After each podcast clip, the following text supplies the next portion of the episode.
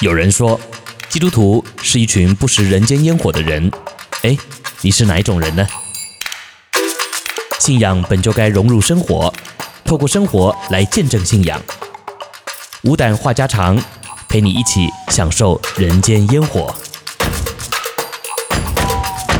好，今天的人间烟火只有一道菜。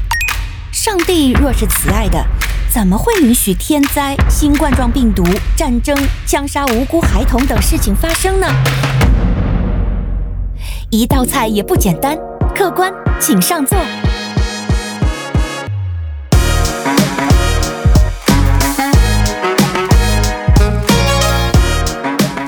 亲爱的弟兄姐妹，主内平安，欢迎来到本周的无胆话家常，我是永恩，我是周牧师啊。今天的这个题目啊，好像呃不好回答啊。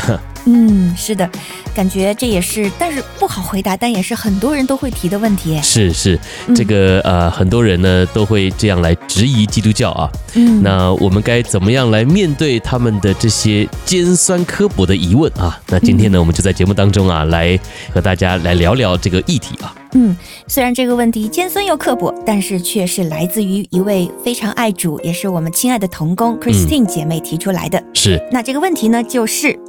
上帝如果是慈爱的，怎么会允许天灾、新冠状病毒、战争、枪杀无辜孩童等事情发生呢？嗯嗯，这个呃，考验牧师的功力到了。其实我们很多基督徒啊，常常会被人家问这个问题嘛，哈。是。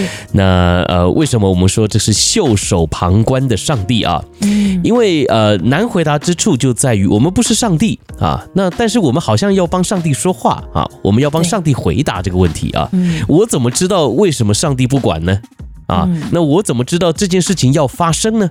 啊。那我们是人啊，我们同样也是有限的人啊。嗯。那所以呢，这件事情就变得很棘手啊，很难回答啊。好，那我是先这样说啊，主要呢就是要跟各位呃来打个预防针吧哈，就是这样子的一个问题啊，基本上它没有什么标准答案啊。也就是说，圣经里面呢，它并没有交代上帝为什么要呃，比如说有世界大战啊，比如说为什么要有这些苦难啊，会有这些疾病啊，甚至有些健康。的人啊，他其实我所谓的健康啊，就是他的身心灵都很健康，但是突然就得了癌症啊，然后就离开了。那有些不健康的人，比如说他这个生活就很萎靡啊，然后呢，这个习惯也不好，然后呢，啊，这个个性也不好，哎，但是他们就很健康哈，他们这个没什么疾病啊，所以你会觉得很不公平啊。那人人生下来应该都是平等的嘛，对不对？但有些人就生在富贵人家啊，然后呢，哎，这个富贵人家你还不说，呃，他们还信耶稣啊，以后还有得救的盼望。啊，结果呢，有些人生下来呢，就在一些穷苦人家，或者是这个环境不好的人家，然后呢，他们也不信耶稣，那之后还沉沦，哇，这一连串啊，都很难解释啊，你会觉得说这个神，呃，很不公平啊，要不然就是没有神。啊，不然怎么会？呃，你们一直说这个什么公义的神啊，神是公义的，但是哪有看到公义呢？啊，那感感觉这世界随机分分配。对，所以呢，基本上啊，这个问题难解就在于，我们从圣经当中是认识神的属性啊，知道他是慈爱的，他是公义的，他必会审判啊。但是呢，我们却从这个世界上的这些发生的事啊，呃，却看不到这些啊。所以呢，我们有时候，呃，如果你要一面传讲圣经啊，一面呢又要高举神的属性，你当然就也无法解释为什么会发生这些事啊。好，所以呢，今天我们要从几个角度来看这样子的一个问题哈。嗯，好，那第一个呢，我想啊，我们必须要先了解啊，谁问你这个问题的。啊，也就是和你对话的人，他想要问这个问题的心态是什么啊？如果呢，他是。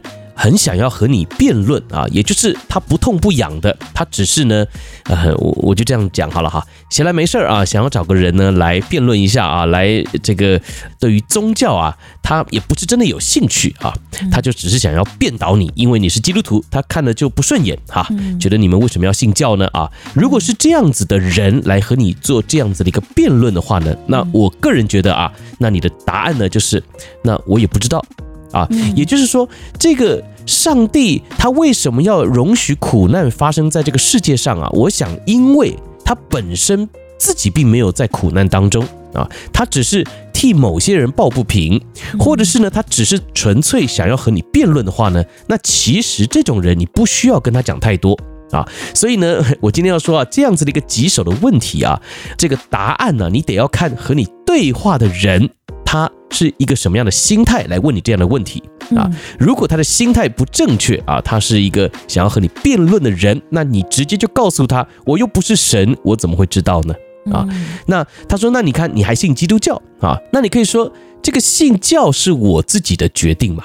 啊，那我认识的神是从圣经当中来认识的。那我为着我现在所拥有的一切感谢神，这也是我的自由啊。那我。从我的生活当中，我感受到的神就是和圣经当中所讲到的是一样的啊。嗯，所以呢，呃，基本上呢，后面这一段呢，你不需要讲太多啊，你也不需要像我这样补充哈，因为你多讲呢，啊，就会被他抓到把柄，要跟你辩论啊。那我个人认为啊，第一个你要判定啊。跟你对话的人，他的心态是什么啊？那如果他的心态是属于这种的，那你就跟他说我不知道啊。那啊，我只能说我对于圣经的了解啊，呃，所认识的神他是公义的，他是慈爱的啊。那但是我不知道他为什么会容许这些事情发生啊？也就是说，有时候啊，基督徒我们不需要好像一定要替神说话，你要有一个观念啊，我们没有什么资格替神说话，你知道吗？啊，也就是我们是受造物啊，呃，这个。比如说我们造出来的电脑好了哈，嗯，呃，电脑是我们造出来的，挺厉害的啊，它可以呃有很多的计算啊，然后呢，它也可以，你看这个 AI 啊，现在人工智慧哈，人工智能啊，非常的方便啊，帮助我们在生活当中啊，这些科技啊，确实是很棒啊，嗯，可是它了解我们人类吗？没有哎，现在我们讲这个人工智能啊，他们都还在进化，还在学习，他们学习的是什么？就是呃，人类的这些所谓的情感啊，所谓在情感当中的交流，也就是知识量他们有了啊，或者是呢要做一些事情，他们是这样被设计出来的，他们可以呃做得很好啊，比如说计算机啊，要算数学，他们可以算得很快啊，要记录一些事情啊，他们的这个所谓的容量很大，那他们就可以放很多的照片呐、啊，或者是找资料很快啊，这是人脑呢呃可能做不到的。可是呢，他们没有办法了解人的心思在想什么啊，这些情感的部分，所以他们还在学习嘛啊，所以呢，同理可证啊，我们是受造物，那我们对于这位创造主，我们当然也就不了解他的心思意念，更何况啊，我们和电脑之间的差距哈，和我们和上帝之间的差距啊，那是完全不一样的。啊，也就是说，我们和电脑其实可能只差一点点。啊，但是我们和上帝啊，那是差很多的，因为上帝创造宇宙万有啊，我们对于宇宙万有，也就是我们对于神所创造的这一些，我们都还没有办法摸透啊，很多都还不了解啊，那所以你看到。这个电脑和我们之间的差距啊，和我们跟上帝之间的差距啊，那是天差地远的啊，所以就更不可能说我们了解神为什么要这样做了啊。好，所以呢，这是第一个啊。我们如果呢，你要回答这个问题的时候啊，得要先去想啊，你的这个对象是谁啊，和你对话的人是谁哈。好，那这个第一种人呢，就是他想要找你查的啊，想要找你麻烦的啊，想要和你辩论的，那这种人，你的回答方式就是。简单易孩啊，很快的就是回答他，我不清楚，我不知道啊，但是我还是相信这位神。嗯，因为这一种人，他心里已经认定了，就是你们的上帝，他绝对是不公义的。对，不不是为了来寻求答案的，而是为了驳倒你的。没错，没错啊。嗯，好，那有第一种人呢，那当然我们就要来探讨第二种人了哈。嗯，那这个第二种人呢，就是他本身自己呢就在苦难当中的。啊，他就是经历苦难的人啊。那这个经历苦难的人，哎，那你跟他讲话呢，你就要小心了。嗯，为什么呢？因为你在跟这种已经在苦难当中的人对话的时候啊，那我们必须要运用心理学里面讲到的一个啊，叫做同理心啊。这个同理心很重要啊。也就是说，如果你跟他没有同理心的时候啊，那基本上你也是没有办法跟他对话的。没错，别人就会觉得你站着说话不腰疼。对，那所谓的同理心呢，这个顾名思义嘛，哈，就是他现在生病啊，那你呢就也要感受到他现在生病的苦啊。那你们要站在这样子的一个同理的角度来对话啊，那你们的对话呢才有意义啊，那他呢可能才会听进去啊。好，所以呢，呃，跟这种人在讲话的过程当中啊，你第一个要非常注意小心的呢，就是你不要先把神学搬出来，嗯。啊，也就是呢，所谓的同理啊，就是他现在呢在生病啊，他现在呢正遇到一个突如其来的意外啊，他没有办法解释，他很痛苦啊，那你要想嘛。这种人他只想要知道答案，其实呢，他要的不是答案了啊，因为他已经在痛了嘛，啊，他已经在痛苦了嘛，啊，他病已经在他的身上了嘛，好，所以呢，基本上现在的他只想要得到安慰。嗯啊，也就是最好你能够医治他了哈，能够让他不痛了哈，给他一个止痛药啊，打一个麻醉针啊，让他可以缓解他现在的不舒服啊，这个是最好的哈。但是呢，这个我们做不到嘛，对不对哈？你你真的给他一个麻醉针，给他一个毒品，那那不对嘛，对不对哈？那所以呢，我们能够给的大概就是安慰了啊。所以呢，这种人呢，你不要。先把什么圣经神学搬出来，甚至告诉他什么上帝爱你，这你不需要啊。你直接用同理心去陪伴他啊。所以陪伴可以带出一些安慰。嗯，那陪伴的技巧呢？其实有时候啊，我们也得注意啊。很多时候我们陪在人家身边呢，就总觉得好像要说些什么啊，透过说什么来让他理解，然后来缓解他的痛苦啊。那这个是犯了大忌了。啊，也就是你不可能透过说什么让他不痛的，你也不可能透过说什么让他呃，因为理解了，然后呢他就释怀了，那不可能的啊，除非你今天就直接告诉他啊，你的痛苦给我吧，哈，我帮你来受痛苦啊，那那也是不可能的嘛，啊，所以呢，今天呢，当我们面对的是这第二种人哈，就是他已经在痛苦当中了，然后他问这样的问题，那我们呢也是先以。陪伴啊，就是你在他的身边，先去聊他的痛啊，也就是说，比如说他是生病的，好了，那你也可以分享一点你过去在这个病痛当中啊，如果你刚好也生过同样的病啊，你可以分享你过去在这个病痛当中，哎，你是怎么度过那个漫漫长夜的？你是怎么化解这个心中的这个怨恨的啊？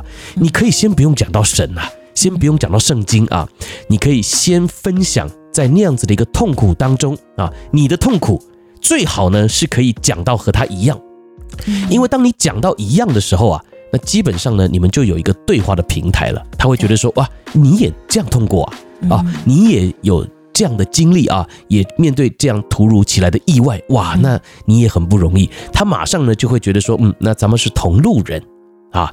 那当然呢，你已经先取得了他的信任之后啊。那你可以再和他分享啊，因为毕竟我们是基督徒嘛，哈，你可以再来分享说，其实呢，能够帮助我们在这样子的一个苦难当中啊，去面对啊，并且支持我们的，其实是经文啊，其实是上帝的爱，其实是弟兄姐妹的陪伴和帮助。那这个时候你讲这个，你搬这个出来啊，那才有意义嘛。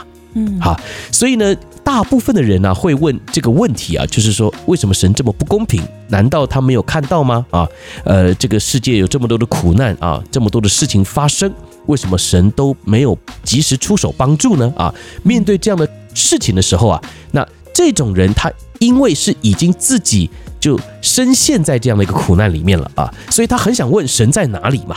那如果这个时候你搬出你过去。跟他一样的一个经历，那基本上呢，在这样子的一个对话的平台当中啊，你再把神爱你，或者是神怎么帮助你，透过什么样的经文，你得到安慰，这样子的一个过往的见证啊，呃，和他分享，那基本上呢，这才有意义啊。好，所以呢，其实你看到，我还是没有回答答案啊，这个答案呢，就是我还是不知道嘛，对，对不对？因为我要说啊。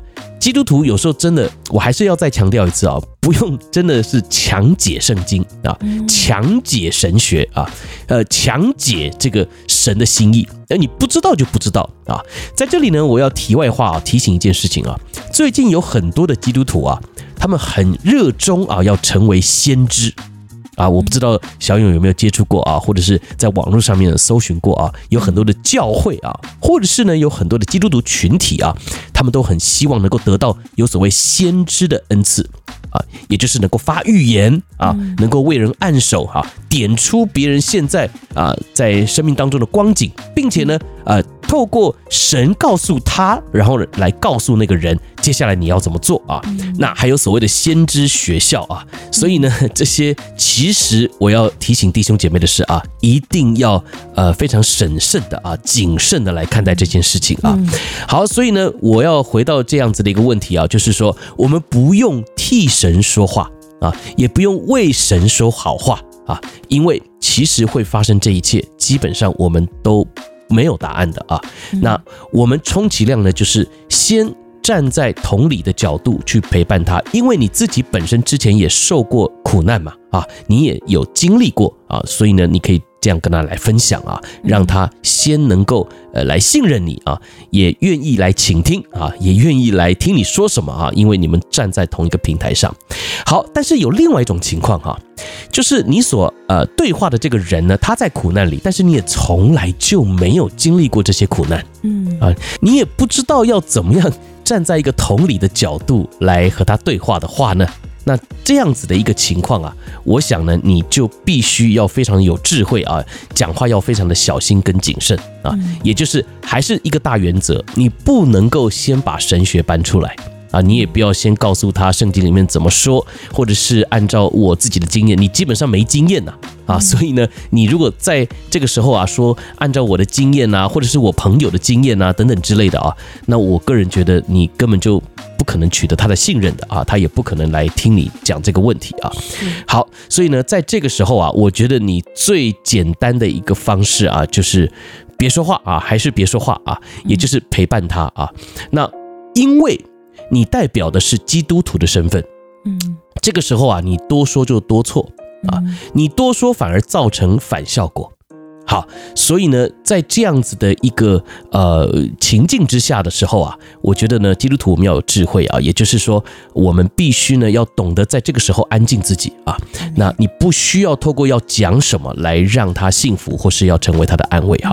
好，所以呢，你看到我们第一个讲到的是，呃，面对这样的一个问题，如果他是要来找你辩论的，你就直接告诉他，我说我不知道啊，不知道就完了嘛，对不对啊？那你你真的就不知道啊？你你能知道什么，对不对啊？所以你也没有说谎哈。好，那第二种人呢，我们就分成两种情况嘛哈。第一种情况是。他是在苦难当中的，然后呢，你也经历过这个苦难哈，那你就可以透过和他分享你过去在这个苦难当中啊，你的感受，你是怎么度过的这样的一个见证，或者是这样的方式来和他分享啊，先取得他的信任啊。但是前提呢，同样哈，是先不讲到什么经文、圣经啊，或者是神学啊，因为这些都会让人反感的啊。好，那另外一种呢，就是你本身自己也没有经历过啊，那你就安。静就好了啊，那这个当然也更不用谈到什么神学了啊，不用想说借由这样的一个机会呢，来和他做什么见证啊，或者是和他传什么福音啊。你要传福音的方式就是你安静啊，你别说话啊，你陪伴他，我相信圣灵会亲自感动他啊，圣灵会亲自的帮助他啊。有时候我们在身旁的陪伴啊，这个安静的力量啊，有一句话叫沉默是金。哈，就是这个，你沉默啊，有时候你安静的时候呢，反而会展现出一种莫大的力量哈。好，那我们讲完这些之后呢，啊，基本上我们就要来呃聊聊这个问题的答案了哈。呃，这个为什么我们前面呢花那么多的时间不讲答案啊？因为我就怕啊，把答案告诉你了，结果呢，哎，这个你照着答案去说，哎，你就只讲答案了，因为你就想讲答案嘛，对不对哈？哎，所以呢，我们前面啊，如果你听到现在啊，那基本上呢，哎。你可以好好的来看一下这个答案是什么了啊？那请记得我说的，不用一开始就讲答案啊，因为这个的答案，说实话不是最重要的啊，因为我们不是上帝啊，我们只是按照圣经跟我们对于这个圣经所描述的神的理解，我们来归纳出一个简单的答案。啊。那这个答案绝对不复杂的，绝对是简单的啊，就是为什么神会允许苦难在我们的周围发生？啊，神是公义的，但为什么他没有适时的彰显公义？啊，反而还让一些坏人很嚣张啊，在最终啊可以向艺人咆哮啊，这个听起来很不公平啊，好像没有神一样啊，神为什么会允许这些事情的发生啊？那我想答案就很简单，答案是什么呢？就是基本上啊。如果这个世上没有苦难的话，那你就没有办法真正的显出神是公义的，也就没有办法真正显出神是慈爱的啊！我就换一个角度让你来思想哈，今天如果我们这个世界上啊是没有病痛的，那请问会需要医治吗？不需要。没有病痛嘛，当然就不需要医治嘛，对不对？或者说，如果没有人曾经失去过健康，他就不会觉得健康是多么的宝贵。对，我们再讲简单一点好了哈。如果今天有一个国家的人，他从来都不会生病啊，这当然是神话故事了哈，嗯、对不对？但是你就想象一下啊，是想象啊，如果今天有一个国家的人，他从来就不会生病，请问这个国家需要医院吗？不需要，就不需要医院了吧？是，请问有人会去考医学院吗？那不会 这么的辛苦读，嗯，没这个需要。念医生对不对？还实习跟谁实习啊？我们实不了习啊，因为没有人生病嘛，对不对？哈，好，所以今天在。这个我们从圣经当中的理解啊，知道神创造了世界啊，基本上这个世界是完美的啊，是很好的啊，是很棒的一个世界。但是呢，因为撒旦进入了这个世界，引诱了我们的始祖亚当夏娃，所以罪就进入了世界之后呢，这个世界就败坏了，就成为一个有限的世界。所以这个世界的苦难并不是从上帝来的，这个世界的苦难是从罪来的。所以呢，这个世界当有了罪之后，那这个世界就会毁坏，会过去，人开始会生病啊。你看亚当夏娃要离开伊甸园的时候啊，神对亚当说：“你必须要透过劳力、辛苦，你才能够糊口啊。”所以呢，这个是。呃，你也可以说是人类的咒诅吧，啊，以前他们在伊甸园里面呢，跟这个呃动物啊，什么狮子、老虎啊，都是朋友的啊。对，那这个树上的果子都可以随意摘来吃啊，除了 分别善恶树上的果子以外啊，所以你看这一切啊都是美好的啊。可是当罪进入了世界之后啊，哎，这个地的出产呢，得要靠人劳力啊劳动才能够得到。啊，所以呢，这就代表什么呢？就代表了我们人已经离开了那个完全从上帝来的供应跟祝福。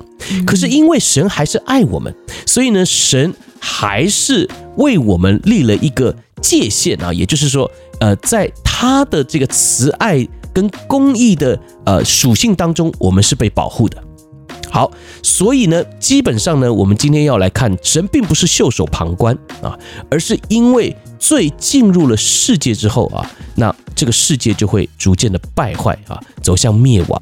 但是呢，神并没有就此不管了。啊，他还是你看差派了耶稣基督来到世上啊，成为我们的挽回祭吧啊，我们可以与他再次的和好啊，所以这是神的作为。可是神容许这些苦难的发生，某种程度呢，其实也就是要让我们被提醒，还有一位神存在。啊，也就是如果今天没有苦难啊，你没有遇到什么那样的难处，基本上你也不会来找神的。今天我就想要问问在收听节目的弟兄姐妹朋友们啊，今天如果在你的生命当中完全没有遇到苦难，请问你会来找神吗？或是我这样问你哈，你是什么样的一个契机来找神的？嗯啊，你说有人带我来教会啊，诶，但是我在教会这么多年哈，我也看过很多人对。就是因为教会有活动，他就来，但是他真信吗？他不信，嗯啊，呃，他真的跟你一起在敬拜当中，呃，流泪寻求神吗？没有，他就好像在看戏一样啊。他来到教会里面，觉得甚至你们好像是疯子啊，是傻子啊，你们为什么要这样来敬拜神呢？啊，这个神又看不见，他给你什么好处呢？啊，唯有你自己在病痛当中啊，你进到教会里面来，哇，这个哭得泪流满面的。啊，你唯有你自己现在遇到一些生命当中的难处，比如说婚姻的问题啦，啊，儿女教养的问题啦，哈，工作的问题啦，破产了啊，啊，人生的这个呃走投无路了啊，你进到教会里面来，哇，你完全可以感受到上帝的爱啊，甚至呢，你可以从谷底翻身啊，你透过呃认识神，然后经历到神赐你力量，然后你可以重新的在。你的这个难处当中啊，呃，有勇气去面对，然后一件事一件事情，你会经历到上帝带领你度过啊。那这个呢，呃，从哪里来的？就从你的难处来的嘛，嗯，就从那些苦难来的嘛，啊。再者呢，啊，如果今天你所讲的这些苦难和你无关啊，就是你说为什么会有这些第三世界的国家小孩子这么辛苦啊，甚至还没出生就死了？甚至他们是活在战乱的这样子的一个环境里面啊，你为他们抱不平，诶，那我要问问你啊，你看到了这些人在苦难当中，请问你有没有因着这样而更敬重生命，或者是更想到这个世上有一位神？嗯。啊，有时候你看哦，这些人呢、啊，他说你们的神不公平，诶，这些人可能本来不信神的耶，嗯。啊，但是因为有这些苦难啊，有这些好像不公平的事情，他反而会来问说：“哎，你们不是说有神吗？嗯，那这神怎么这么不公平呢？”对啊，你看哦，哎，反而透过苦难，透过不公平的事情，把它带来质疑神了。质疑神不是不可以哦，因为这些人不认识神嘛。嗯，这是他们认识神的一个过程。对，是一个契机，是一个过程。所以有时候啊，我们真的不需要为神来解释什么啊。这些事情其实就是神刻意让它发生，然后来让这些人寻求神，来知道有神的存在啊，甚至呢来质疑神。其实你会发现啊，自古至今啊，有很多的人，他们也是透过这样的方式来认识神的，不外乎就是透过苦难啊、疾病。啊，甚至呢，透过质疑上帝，后来他自己被上帝光照啊。你看保罗不就这样吗？啊，他叫扫罗的时候，他就是质疑嘛。啊，他就是认为，呃，你们这些人信耶稣都是这个离道叛教的人啊，耶稣是假的啊。他抓信耶稣的人啊，他觉得信耶稣的人不应该活在这个世界上，所以他非常的欢喜看到信耶稣的人受害，直到。他被耶稣自己光照啊！你看，他要去逼迫基督徒的路上，他被耶稣光照，从此以后他改变了。好，所以呢，基本上这些的苦难啊，你说为什么会发生啊？某种程度呢，你也可以说，因为这样的事情导致一些不信神的人，他们会来探讨，会来质疑神啊。那在他们的心中，他们就要开始思想这件事情啊。嗯，好，那最后呢，我要来补充一下啊。其实呢，这些苦难啊，呃，虽然在我们的眼里看来，觉得神很不公平啊，哇，这个为了要证明有神啊，为了要让人来找神啊，就要牺牲这些人啊，要让一些人受苦啊，甚至要让我受苦啊，这个神啊，这样做好像也，呃。太狠了吧哈！谁想要受苦嘛，对不对？好，今天小勇你想受苦吗？啊，你也不想嘛？对呀，你也不想要借由这样的方式来认识上帝嘛？但是我要说啊，人就是没办法啊，因为呃，你在平步青云的时候啊，你是比较难来找神的哈。好，可是呢，我们要从永生的角度来看这件事情啊，这位神他是永恒的神。啊，那人是有限的。你说你这个再长寿嘛？你顶多活个这个八九十岁吧，啊，一百岁吧，一百多岁哈。嗯，你你一百五你也活不到哈。这个顶多一百二、一百三啊，这个都是世界级的佼佼者了啊，可以破记录了啊。所以基本上你人生再苦啊，嗯，一百年吧哈，我们就 general 哈，就是一般来讲一百年啊，一百年的这个年日。跟永恒相比，请问这一百年算的什么？其实没有啊，很短很短哈。对哈，这个一瞬间就没有了嘛哈。所以其实你要知道，对神来说，他看我们的生命是永恒哦。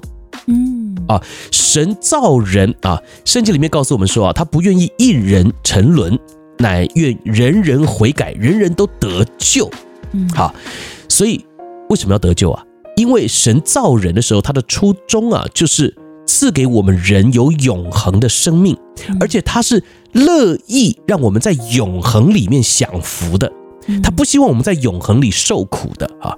也就是我今天要这样讲啊，一个非常残酷的事实就是，当人如果沉沦了啊，我们死了，我们不信耶稣，那。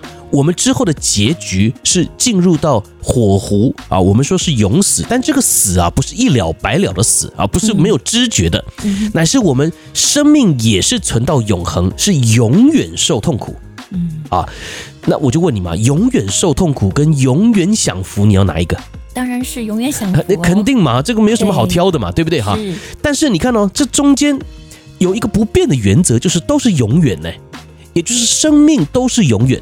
是永远受痛苦跟永远享福都是永远啊，不是说呃受痛苦那就是呃一下子啊，然后就永远死去就没知觉了啊，然后呢呃留下这些永远享福的人，他是呃有永远的生命，不是，而是这两者都是永远。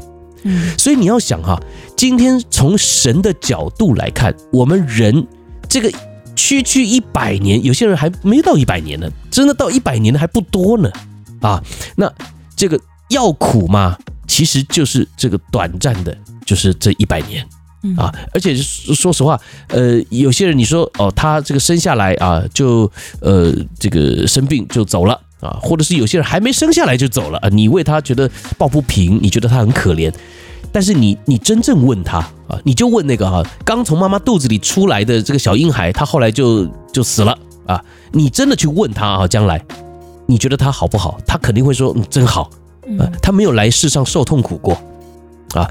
你说我们这些活在世上的人，我们会觉得为他们抱不平啊，但是当你进入了永恒的时候，嗯。那你就再来评断这件事情，啊，所以基督徒啊，其实我们的眼光是不一样的。为什么？因为我们透过圣经，我们知道，哦，原来人不是就这一百年，不是，人也不是好像我们呃这个结束了生命之后就没了，呃，不是哦，人是有一个永恒的生命的，只是这个永恒的生命，你是进入永生还是永死？你是永远享福与主同在，进到天家里。啊，还是你是进到火湖啊？你是在地狱里受痛苦啊？这个是都是永远。所以今天我们从神的角度来看这件事情，你说有没有什么公不公平的问题？其实没有哎。你今世啊做到总统啊又怎么样呢？啊，你以后呃是在硫磺火湖里永远受痛苦，对吧？那请问这个总统这个短暂的一百年吧，你真的做也不过就是。八年吧，对不对啊？四年一任嘛，哈，或者是你看不同的国家有不同的制度啊，呃，给你做十年，给你做二十年吧，啊，那然后呢？这二十年跟你做总统，你很威风啊，你没有痛苦吗？啊，你还是痛苦一大堆吧？你看美国总统天天被人骂，对不对啊？这个骂声不少啊。啊，那他也挺痛苦的，压力很大啊。对呀，是有权利，但是这不是真正的快乐啊。好，所以呢，如果你真的要客观的来看这整件事情的话呢，其实上帝啊没有不公平，啊，他很公平的把人造了出来，然后呢，他让每一个人都有永恒的生命啊。只是很宝贵的是，他让我们自己选，啊，你要去。得到的是永恒的祝福，还是你要去得到的是永恒的毁灭、永恒的痛苦？啊，这是我们现在可以自己做选择的。所以你不要再说啊，上帝不公平。基督徒透过圣经，我们有一个永恒的盼望，说的是我们读圣经，我们知道，不论我现在是享福也好，是受苦也好，嗯，我们其实。都知道我们的眼光不应该放在现今我们的感受，嗯，而是要寄望将来，嗯。好，所以呢，今天我们其实啊，这个题目呢，我们也花了蛮长的时间来分析啊，来分享啊。那它不是一个好回答的问题，但是我还是强调啊，要回答这个问题呢，你必须要呃先去评估一下和你对话的人啊，他的心态是什么啊，或者是呢，他现在正处在一个什么样的光景当中哈。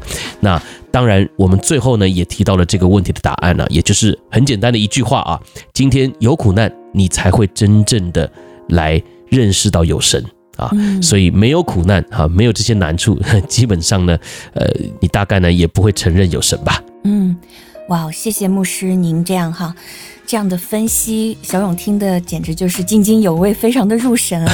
因为真真的这个问题，如果嗯直接摆在我的面前，我我觉得真的，我要么就是嗯。就是像牧师那样，就是为了答而答。哎，你就说不知道嘛。对对，其实诚实的说自己不知道，并且可以陪伴他人，这是这是当我们不知道问题的时候我们能做的。是。刚才听牧师分享，我有三点想回应。嗯。第一点呢是，嗯，就如果对方处在一个苦难中，而我可能没有那样的经历的时候，我能做什么？我当时想到了，就是最近啊，就是有一位嗯、呃、基督徒的一位教授，他叫张文亮，嗯哼，他呢，嗯，就是在呃，可能差不多半年多前，他的妻子过世了。张文亮教授他是写那个牵一只蜗牛去散步的作家，嗯哼，那他同时也是一位非常有名的学者和老师哈。那他妻子过世之后，他一直非常的痛苦，也怀念自己的妻子啊。那他记得他有在最近一次分享中，他就跟跟大家讲，他终于体会到在这个过程中这个人的难处，但是他也体会到很多的人情冷暖。那有有一些朋友可能就说，我不能为你做什么。张文亮弟兄说，其实你不需要为我做什么，嗯，你能为我买一杯咖啡，你请我吃一碗牛肉面。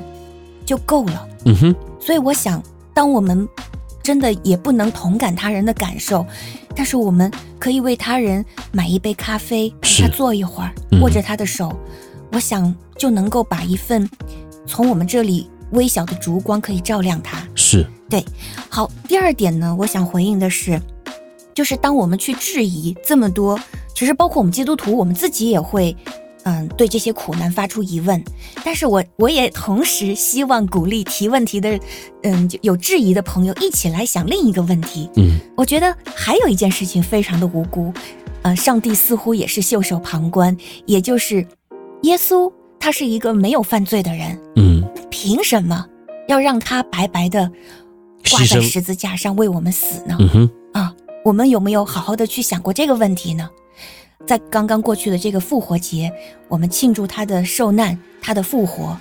我希望，我也盼望大家，不光是基督徒，还是慕道友的朋友，我们都能够去想一想这个问题。嗯嗯，好，第三个回应就是刚才牧师讲的这个永恒的眼光。我觉得牧师这个分享啊，也非常的鼓励我。我想我们常常嗯灰心丧气，就是因为我们可能眼光只是盯在当下。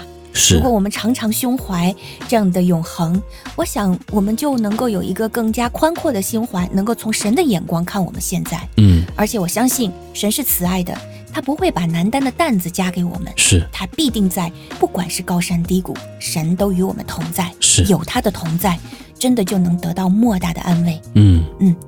好，牧师，谢谢您的分享。我们谢谢 Christine 姐妹提来的好问题。对，盼望今天的分享也能够啊、呃、成为大家的帮助和亮光。嗯、是、嗯，如果您还有其他的问题，欢迎写信告诉我们。您可以和我周牧师的微信账号 RK Radio 联系，R K R A D I O。嗯，好，那这就是我们今天的无胆话家常啊。希望我们在心中呢，不要再认为我们的神是袖手旁观了啊。他爱我们，嗯、而且呢，他其实啊掌管我们的生命啊。嗯、他的目的呢，就是要让我们来更认识他哦。那我们就在下期的节目当中再会了。我是周牧师，我是永恩，拜拜。拜拜。